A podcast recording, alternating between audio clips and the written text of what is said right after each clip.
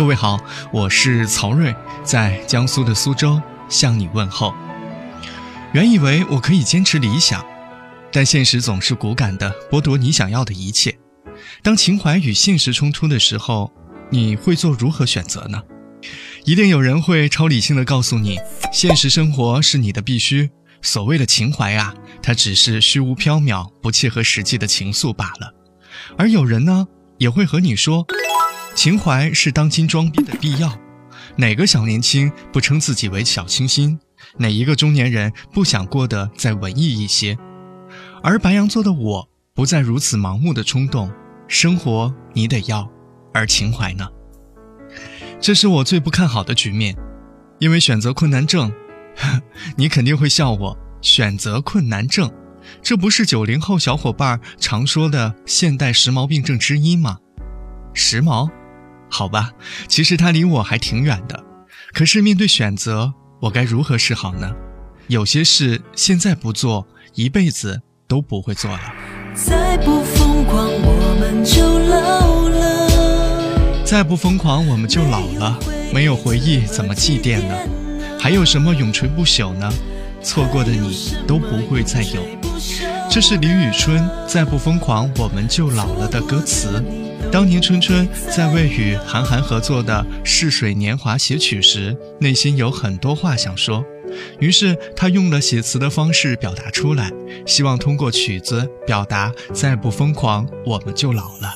对于疯狂的理解，每一个人的疯狂都不大一样。对于我来说，疯狂就是更自由一些。想自由，那一定要会付出很多，只要做，就一定会改变。回想着当年青春的我，也是如此的疯狂吧。二零零零年，刚刚法律专业毕业的自己，抱着向爱好再进一步的想法，参加了市级电视台举办的主持人大赛，结果第三名。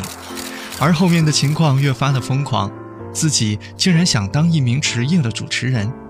由于当时家庭等很多方面的原因，我离所谓的梦想近了一步之后，就再也无法靠近。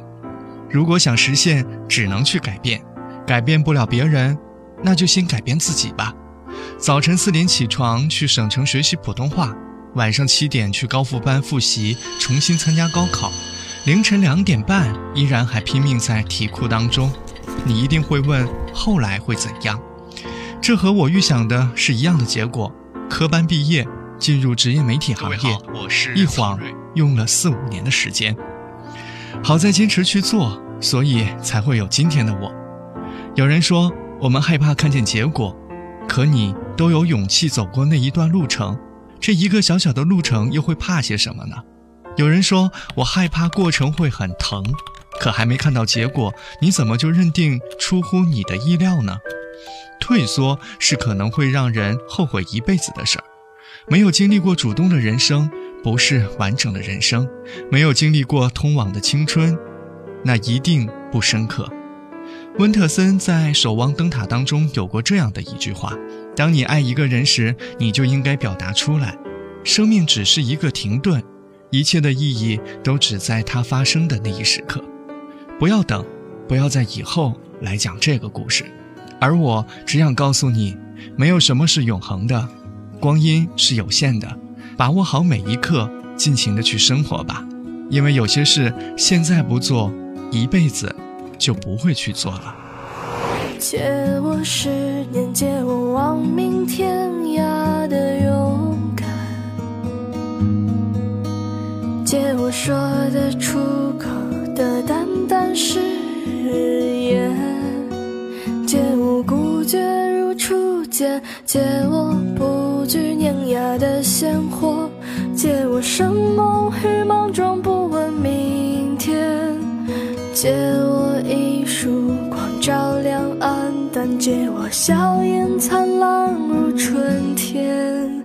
借我杀死庸碌的情怀，借我纵容的悲怆与哭喊，